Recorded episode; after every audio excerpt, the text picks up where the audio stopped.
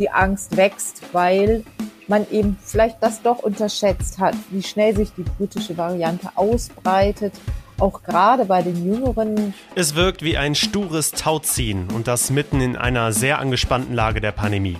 Die Kommunen und das Land ringen aktuell um neue Corona-Maßnahmen, vor allem was Schulen und Kitas angeht. Die Inzidenzen steigen und die Situation bleibt ja sehr, sehr schwierig. Darüber sprechen wir heute im Aufwacher. Außerdem geht es um einen Autobahnabschnitt, der viele von euch sicher nerven wird, die A40. Ich bin Florian Pustlock. Hi. Rheinische Post Aufwacher. News aus NRW und dem Rest der Welt.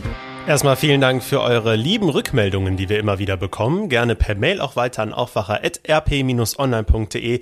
Tatjana aus Düsseldorf schreibt zum Beispiel, dass sie weiter ein Fan unseres Podcasts ist und zuletzt besonders bei der Folge, wo es um die Luca-App und Smudo ging, sehr lachen musste, was ja auch sehr schön ist in dieser Zeit. Das freut uns. Vielen Dank und liebe Grüße, Tatjana.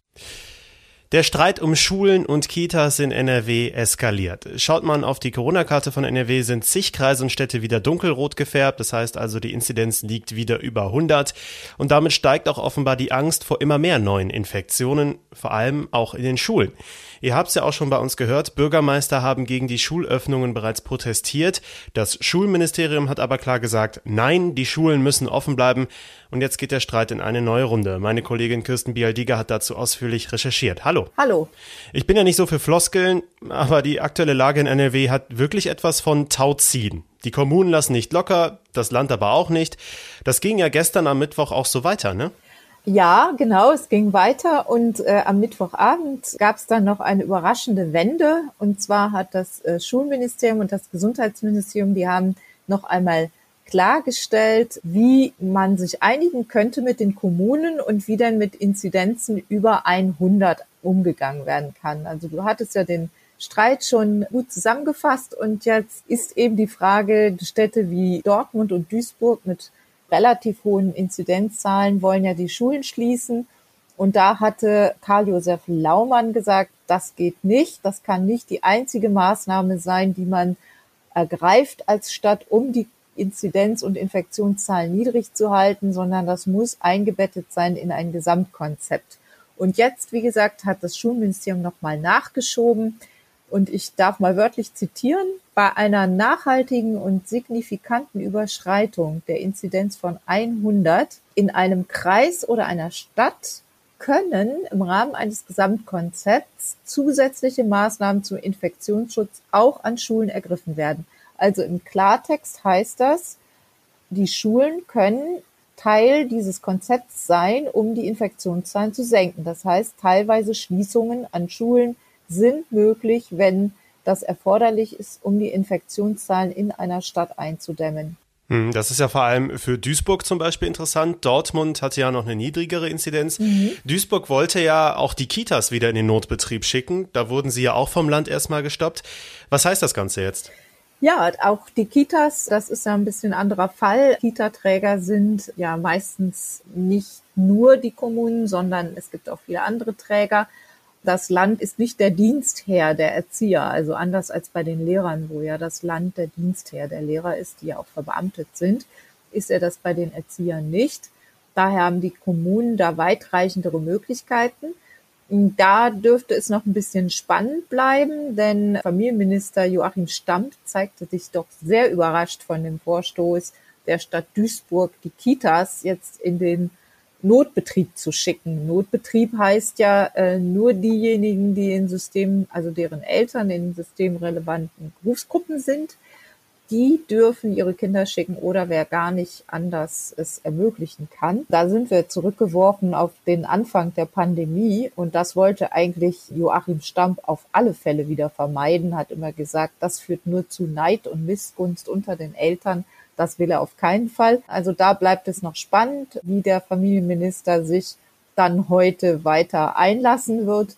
In den Schulen scheint äh, ja dann das Entgegenkommen da zu sein. Das heißt, äh, Städte und Gemeinden mit hohen Inzidenzen, ich sage es nochmal, die ein Konzept haben, das nicht nur Schulschließungen vorsieht, sondern auch andere Maßnahmen können aber, um die Maßnahme einzudämmen, eben auch die Schulen wieder zum Teil schließen Es wird wahrscheinlich dann so laufen, dass man wieder bei den Älteren anfängt und die jüngeren Kinder erst zum Schluss wieder nach Hause holt. Also das, was wir schon kennen im Verlauf dieser Pandemie. Ja, bis auf die Abschlussjahrgänge. Ne? Die Abschlussjahrgänge haben ja immer hohe Priorität. Ja, Stichwort Gesamtkonzept, du sagtest es schon. Das bedeutet ja, nicht nur Kinder sollen nach Hause geschickt werden, sondern es würde zum Beispiel auch die Möglichkeit äh, überlassen, Friseure wieder dicht zu machen, die Baumärkte, Geschäfte und so weiter.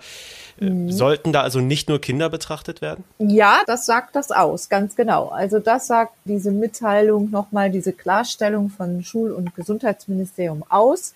Das war ja auch die Kritik immer gewesen, dass man gesagt hat, man kann hier nicht die Gartencenter öffnen und äh, Baumärkte und was sonst noch in letzter Zeit geöffnet wurde. Also die müssen sich dann schon überlegen, was sie sonst noch machen. Also ich weiß eben von Duisburg, die haben sich so entschieden, dass sie auch die privaten Kontakte wieder einschränken. In Duisburg darf jetzt, wie wir es noch vor zwei Wochen oder drei Wochen hatten, weiterhin nur eine Person einen Haushalt treffen und nicht zwei Haushalte, wie es jetzt mit mehreren Personen, wie es jetzt im Rest des Landes zurzeit ist. Ist das jetzt so die aktuelle politische Reaktion in der Pandemie auf die aktuelle Phase, auf die dritte Welle?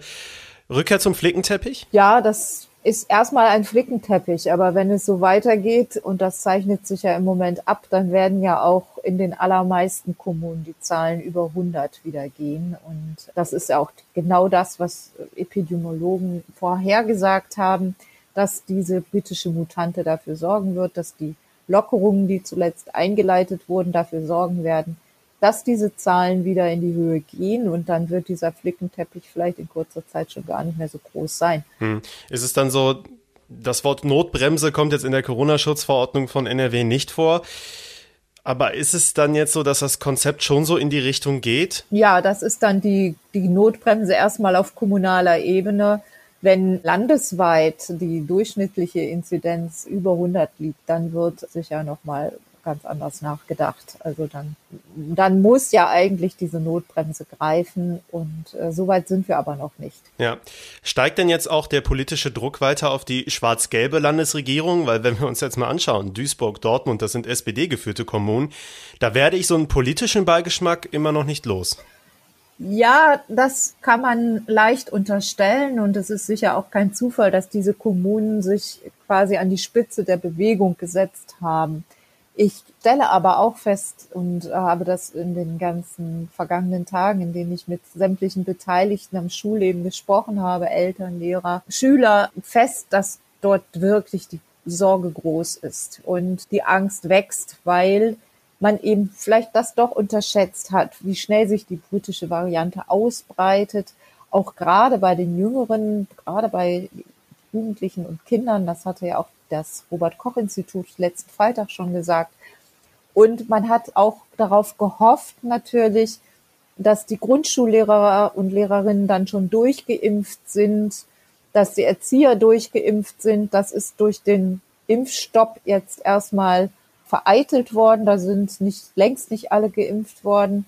Und der zweite Punkt, der ja auch nicht funktioniert hat, und das sind eben, ist eine andere Voraussetzung, die nicht geklappt hat, es gibt diese Tests nicht in dem Umfang, wie man gedacht hat. Also angekündigt war ja vom Schulministerium, es sollte zwei Selbsttests bis zu den Osterferien geben, einen pro Woche. Mhm. Da sagten ja Infektiologen, das ist schon viel zu wenig. Eigentlich, äh, damit es sinnvoll ist, müssten es zwei pro Woche sein. So, jetzt ist es aber nur einer in 14 Tagen pro Schüler.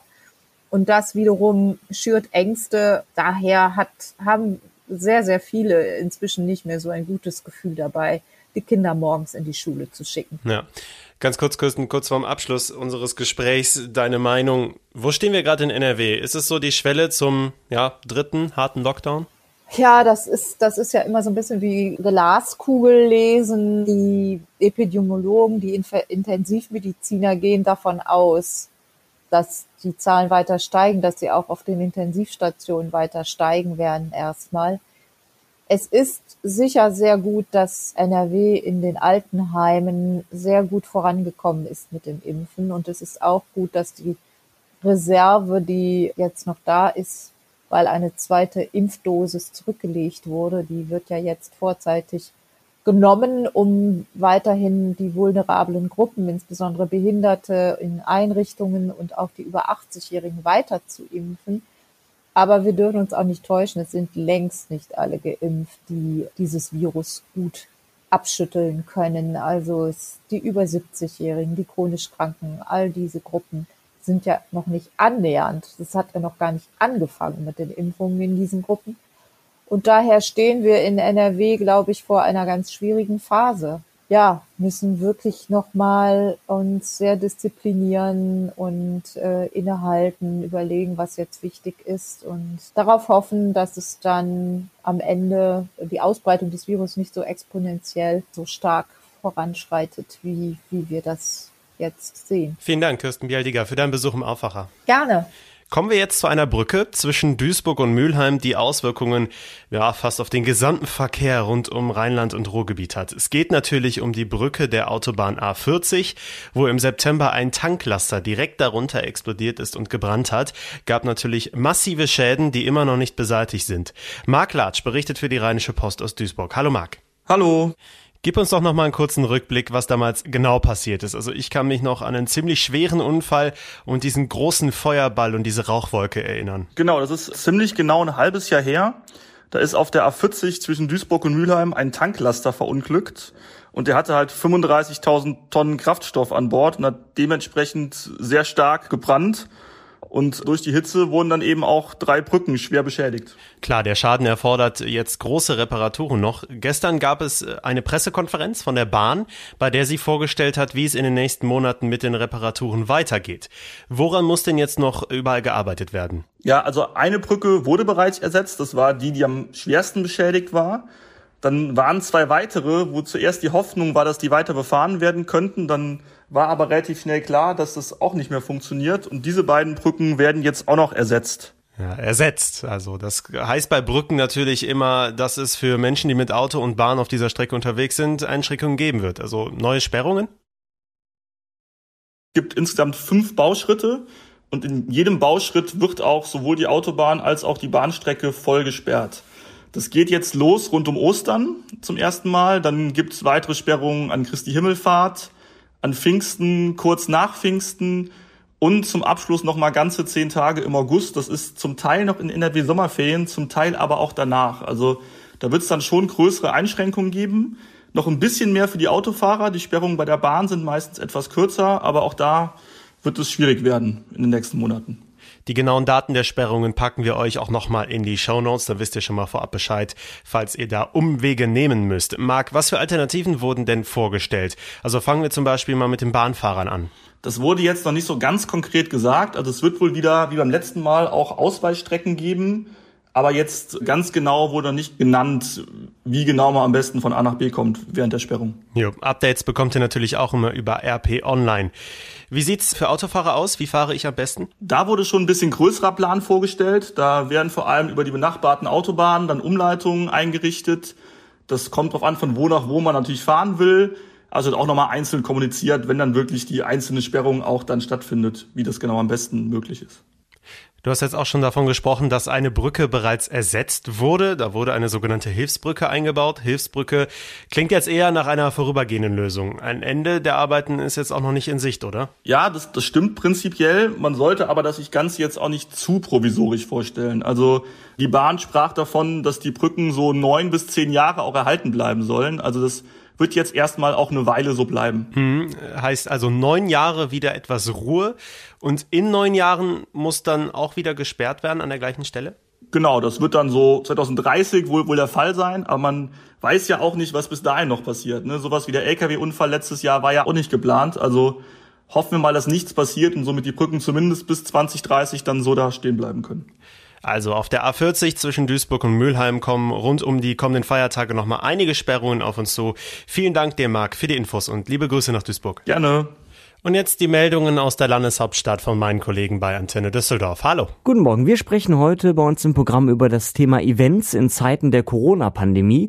Dann sprechen wir darüber, dass in Düsseldorf freiwillige Tester gesucht werden und dann geht es noch um Pläne für eine neue Airport City.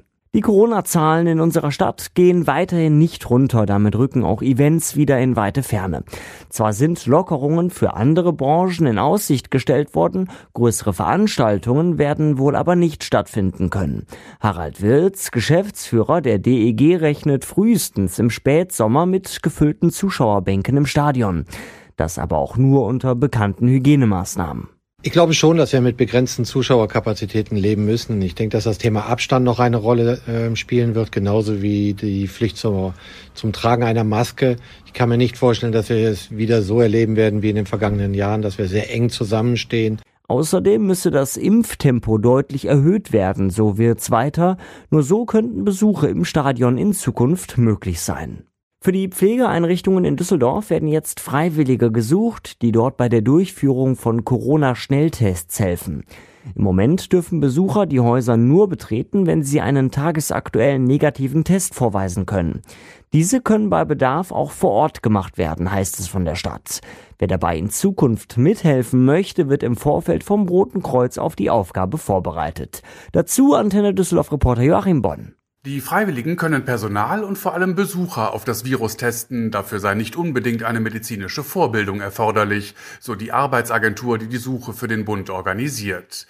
Wer helfen will, sollte über 18 sein, keiner Risikogruppe angehören und gut mit alten und kranken Menschen umgehen können. Dafür gibt es bis zu 20 Euro pro Stunde. Weitere Infos, Kontakte und der Link zum Freiwilligenregister stehen auf unserer Homepage. Bis einschließlich Ostern wird außerdem auch die Bundeswehr weiter bei den Schnelltests in den Pflegestationen mithelfen. Heute trifft sich der Planungsausschuss. Es geht um den Bebauungsplan für die Airport City West. Das Büroviertel neben dem Flughafen soll erweitert werden, zu Lasten von 120 Bäumen. Das sorgt für Streit. Mehr von Dennis Lieske für Antenne Düsseldorf. Eigentlich sollte der Bau der Bürogebäude längst beschlossene Sache sein. Wegen der Corona-Krise wurde die Abstimmung jedoch mehrfach verschoben. Grund ebenfalls die Pandemie. In Zeiten, in denen immer mehr Unternehmen auf Homeoffice setzen, sei der Bau neuer Bürogebäude überflüssig, so die Kritiker. Zumal, wenn dafür eine Grünfläche verschwinden soll. Die Ratsfraktion Die Partei Klima sagt, das Vorhaben passe weder zur aktuellen Situation in der Wirtschaft noch zum erklärten Ziel der Stadt bis zum Jahr 2035 klimaneutral zu sein. Trotzdem wird es wohl eine Mehrheit für die Erweiterung des Büro Büroviertels geben. Und soweit der Überblick aus Düsseldorf. Mehr Nachrichten gibt es auch immer um halb bei uns im Radio und rund um die Uhr auf unserer Homepage antennedüsseldorf.de. Und diese Themen könnt ihr heute auch noch verfolgen. Heute wird das neue und mit Spannung erwartete Missbrauchsgutachten zum Erzbistum Köln vorgestellt. Das hatte Kardinal Rainer Maria Wölki in Auftrag gegeben. Das erste Gutachten wird weiter unter Verschluss gehalten. Das hatte eine Welle an Kirchenaustritten vor allem in Köln ausgelöst. Das werden wir natürlich auch im Aufwacher für euch im Blick halten. Aktuell läuft die Prüfungsphase an den Unis in NRW. Welche Auswirkungen die Corona-Pandemie weiter auf Studenten und auch Professoren hat, wird heute vorgestellt. Das Zentrum für Hochschulentwicklung hat gut 27.000 1000 Menschen an den Unis zur Lage befragt. Wie viel Mikroplastik befindet sich im Rhein? Greenpeace hatte im Oktober mehrere Tage lang an unterschiedlichen Stellen zwischen Düsseldorf und Köln Proben genommen und den Fluss auf Mikroplastik untersucht. Heute werden die Ergebnisse präsentiert. In Münster startet heute ein äußerst kurioser Prozess. Es geht um die Bergung eines abgestürzten Weltkriegsflugzeugs samt der Leiche des Piloten. Die Arbeitsgruppe Vermisstenforschung aus Rheinland-Pfalz will die Leiche bei Stadtlohn im Münsterland nach rund 80 Jahren aus dem Boden bergen. Der Landschaftsverband Westfalen-Lippe hat aber Bedenken, deswegen muss das vor Gericht geklärt werden. Der Winter gibt noch nicht auf. Kurz vor dem Frühlingsanfang kann es heute sogar stellenweise schneien. Allerdings ist auch Regen mit dabei. Es wird also ziemlich wechselhaft. Geht rauf auf vier bis sieben Grad in der Spitze. Die Sonne zeigt sich nur vereinzelt.